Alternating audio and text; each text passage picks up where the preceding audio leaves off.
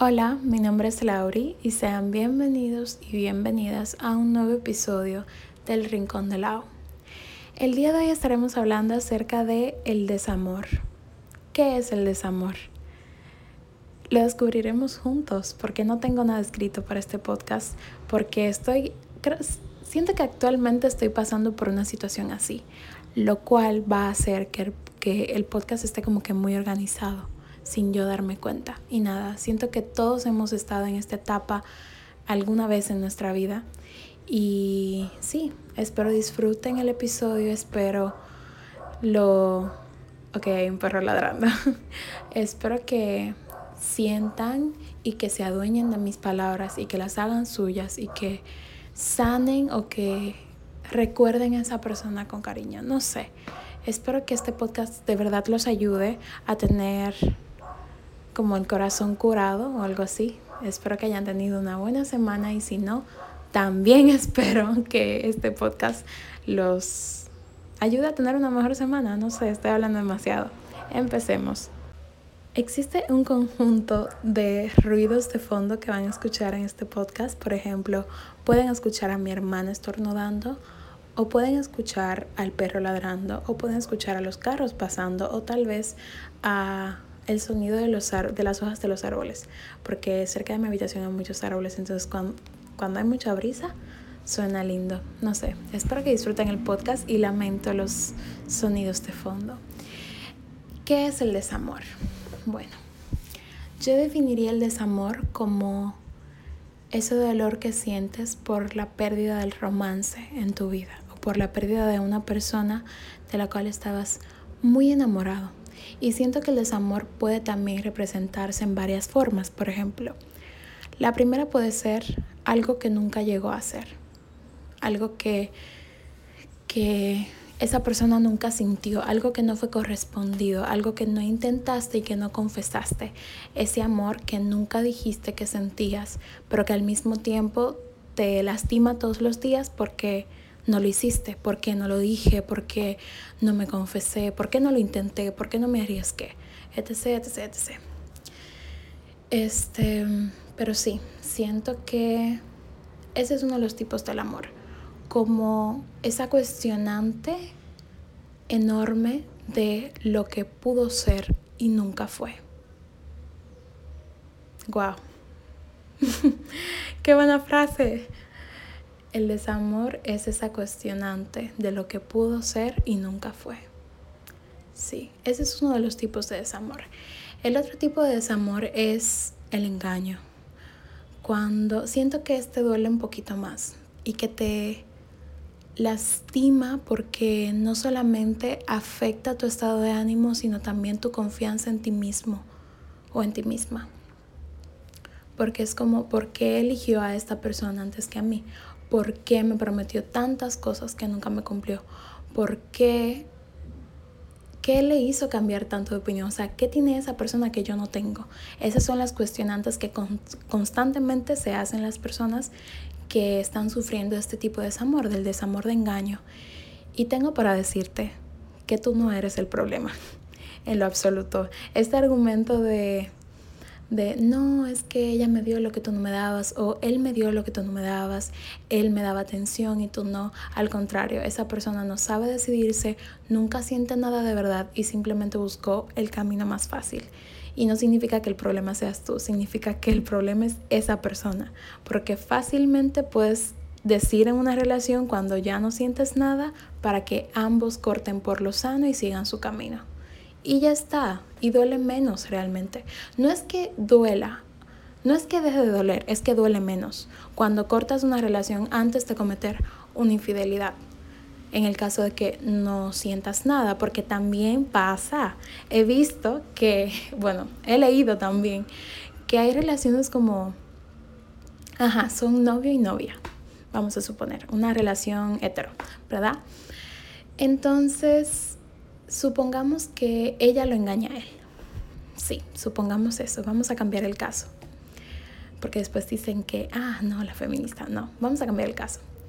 Entonces, ella lo engaña a él y le sigue diciendo a su pareja que lo ama, que fue un error, que lo quiere de verdad, que lo quiere seguir intentando. Tú no engañas a quien amas. Tú no le haces daño a una persona que quieres de verdad. No me importa. Esto de que, ay, no, fue daño inconsciente. No, vete a la verga. Lo hiciste sabiendo que me iba a doler. Y me mentiste y lo seguiste ocultando, entonces no gracias. El problema eres tú y ojalá que la vida te devuelva todo lo que hiciste. Ese es el argumento, ese es el pensamiento que tienes que tener en este tipo de desamor. El no desearle el mal al otro, pero al mismo tiempo saber que la vida se va a encargar de darle lo que se merece. Si se merece a una novia supermodelo, se la va a dar.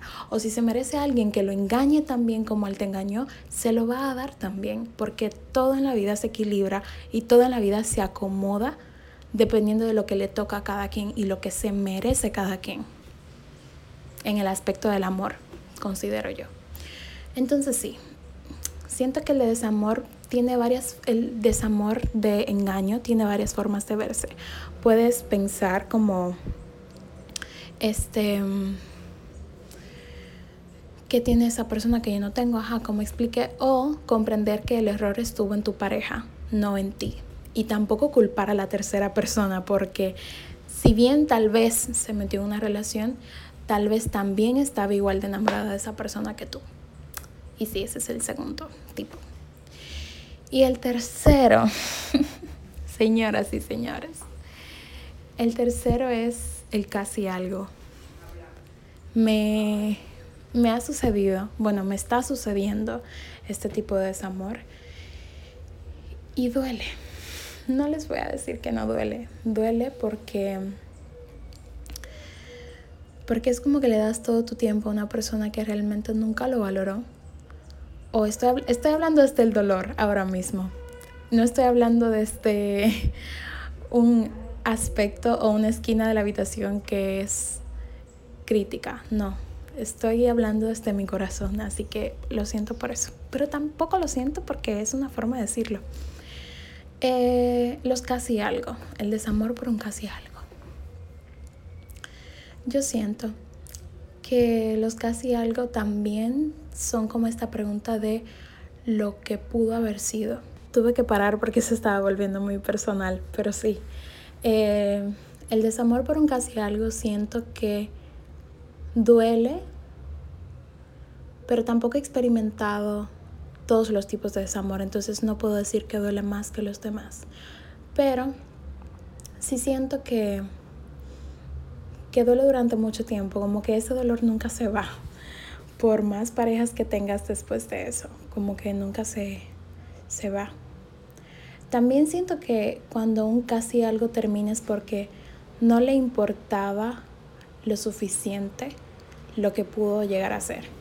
Es como cuando están en algo y después te dice, uy, no, quedemos mejor como amigos.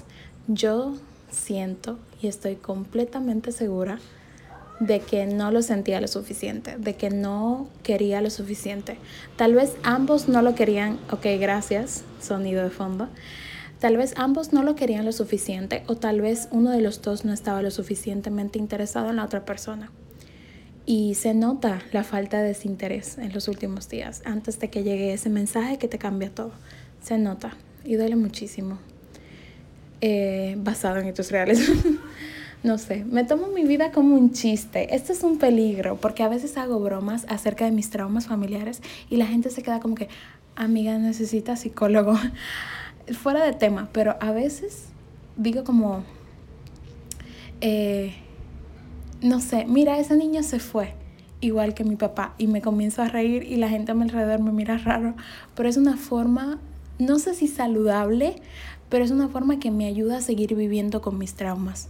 No sé, como verlo desde otra perspectiva, porque nunca me va a dejar de doler eso, pero hago que me duela un poquito menos. No sé, fuera de tema, pero sí, paréntesis ahí. Y bueno, ¿cómo superar un desamor. Después de que vimos estos tres tipos, el desamor de todo lo que nunca fue, el desamor de el engaño o ruptura de una relación y el desamor de los casi algo. Eh, creo que, a ver, es que antes pasé por un desamor, pero siento que no me dolió tanto como este que estoy sintiendo ahora o tal vez no lo recuerdo tan doloroso. porque en el momento vemos todo como que se nos va a acabar el mundo, pero la vida sigue, más para adelante vive gente, yo lo dije en otro episodio, más para adelante vive gente, ¿qué importa? It doesn't matter, really. Yo sé que en dos meses me va a dejar de doler. O tal vez en tres años, quién sabe, pero en algún punto me va a doler menos. Estoy 100% segura. Eh, es que no sé, tengo tanta rabia ahora mismo. ¿Por qué me pongo a grabar podcast cuando siento el tema? Tipo cuando estoy pasando por esa situación. No sé, pero bueno. Creo que uno de los consejos que me ayudó en mi otro desamor, que fue el segundo, el de ruptura de una relación o de engaño, em, fue enfocarme en mí poco a poco y aplicar la regla de contacto cero. En ese momento no la apliqué tanto, pero ahora estoy completamente dispuesta a aplicarla. Porque si no la aplico sé que voy a salir más lastimada de lo que estoy. Entonces sí, apliquen esa regla, contacto cero. No significa que lo bloquees, significa que te autocontroles a no mandar ese mensaje. Y si tienes que bloquearlo para hacerlo, tal vez es más complicado de lo que parece. Sí, es como más doloroso cuando tienes que bloquear a una persona para controlarte de no escribirle.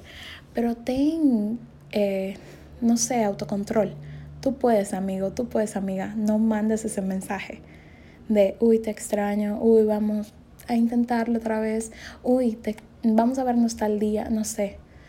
Me he controlado mucho para no mandar ese mensaje. Lo he hecho.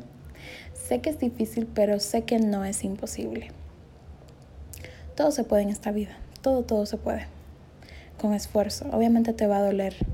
Nunca te va a dejar de doler, solamente te va a doler menos. Y la regla de contacto cero ayuda muchísimo porque es como poco a poco te vas a dar cuenta de que va a pasar 15 minutos y no vas a pensar en esa persona. Luego, al día siguiente te vas a dar cuenta de que pasaste todo el día y no pensaste en esa persona. Y ahí te vas a dar cuenta cuando la regla del contacto cero sí aplica y sí está funcionando. No sé. Y enfocarte en ti también ayuda muchísimo. Miren, les cuento. Estoy pasando por uno de esos tipos. Sí, ok, ya lo dije. Y ayer eh, me pasé todo el día haciendo tarea. Y cuando me desperté leí un mensaje que me destruyó por completo. Pero luego Pasé todo el día haciendo tarea, enfocando mi mente en otra cosa. Hice ejercicio y era sábado, pero hice ejercicio y me puse a hacer tareas, todos los pendientes, todo chill. Hoy me levanté, bebí café, sí lo pensé, sí lo lloré, pero es como ese balance de permitir que te duela, pero no permitir que te destruya. Sí, otra buena frase. Para sanar un desamor debes permitir que te duela, pero no permitir que te destruya. Porque no mereces seguirle dando espacio en tu vida a alguien que obviamente no quiere estar en tu vida.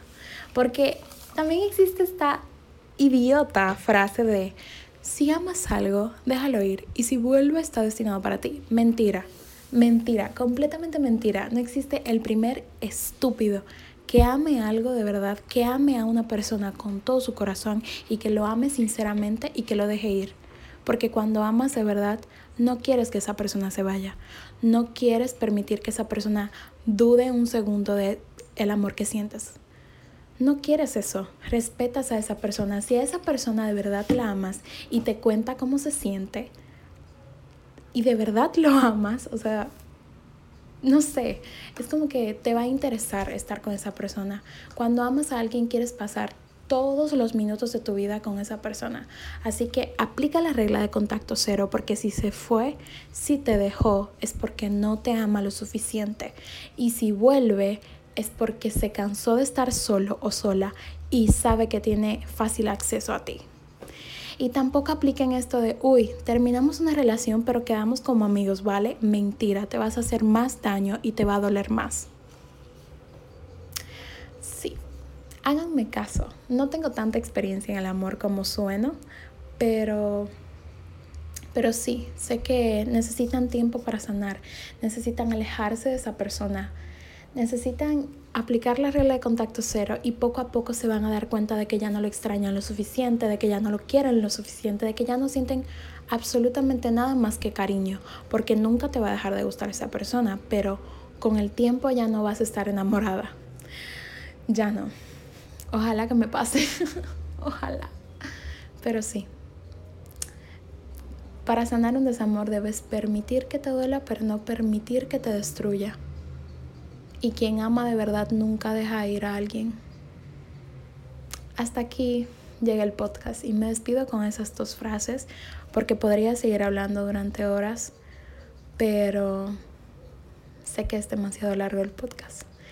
Espero que sanen, de verdad. Espero que sanemos juntos. Va a ser un proceso difícil, pero de todo se aprende y todo pasa para enseñarte algo. Todo obra para bien, dice un versículo de la Biblia. Sé que no todos son religiosos, pero sí, esa frase, todo obra para bien. Y nada, recuerden que tenemos un Instagram. Nunca lo había dicho, pero sí, arroba el rincón de Lau con 3U al final. Sí, espero tengan una hermosa semana y que sanen todo aquello que en algún momento les partió el corazón. Besos, chaito.